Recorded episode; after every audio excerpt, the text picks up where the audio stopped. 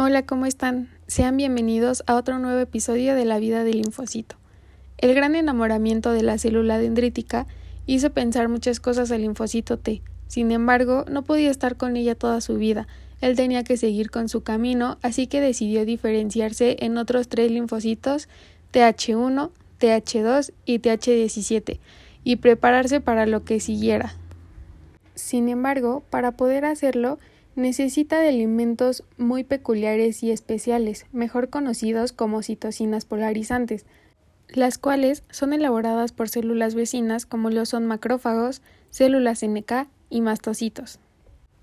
Todos estos linfocitos serán educados y entrenados para que su principal objetivo sea producir citocinas y puedan defenderse ante sus estímulos correspondientes.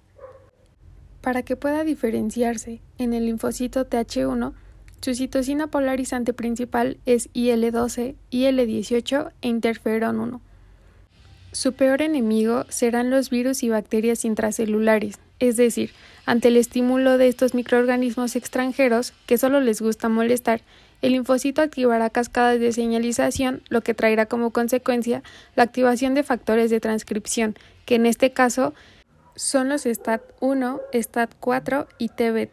Estos factores de transcripción van a ayudar para que el linfocito produzca sus citocinas, como lo son IL-2, que va a ayudar a la proliferación y diferenciación de todos los linfocitos T, interferón gamma, que es una citocina antiviral, y finalmente TNF-alfa.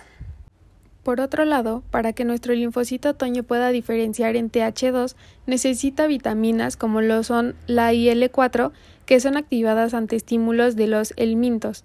De igual manera, la IL-4 va a activar cascadas de señalización para que asimismo sean activados los factores de transcripción, solo que en este caso será el GATA3, lo que traerá como consecuencia la producción de IL-4, que le va a ayudar a reclutar personal más capacitado, que son los eosinófilos, y puedan ir a combatir.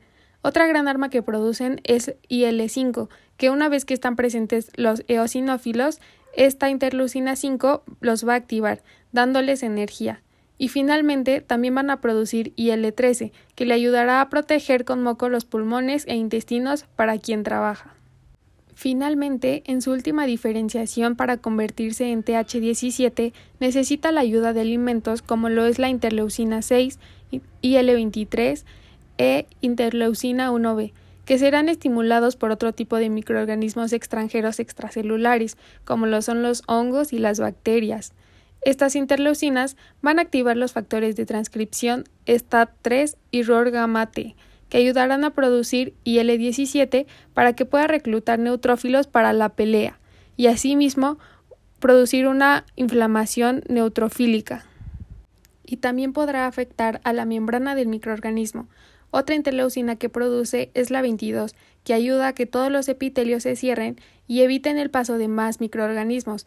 De igual manera, aumentará la producción de péptidos antimicrobianos y, por último, tenemos a la interleucina 21, que ayudarán a la diferenciación del linfocito T folicular.